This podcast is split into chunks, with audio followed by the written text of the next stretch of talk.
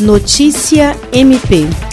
O Ministério Público do Estado do Acre e o Ministério Público Federal ajuizaram uma ação civil pública pedindo o fechamento imediato do estabelecimento Tardezinha Churrasco Cerveja Music e a autorização de abertura somente na fase verde, além de imposição de multa de 2,4 milhões de reais por danos morais coletivos. O promotor de justiça da primeira Promotoria Especializada de Defesa da Saúde do MPAC, Glaucio Chiro, e o representante do MPF, Procurador da República Lucas Dias, justificam o pedido diante de violações reiteradas do proprietário do estabelecimento às condições e protocolos sanitários do contexto da Covid-19, além da insistência e persistência em desdenhar dos cuidados associados à saúde coletiva. Os representantes dos MPs destacam que o proprietário do estabelecimento chegou a firmar dois termos de ajustamento de conduta com o MPAC em diferentes ocasiões por descumprimentos das regras sanitárias, tendo se comprometido em ambos os TACs a não mais violar os protocolos sanitários no contexto da Covid-19.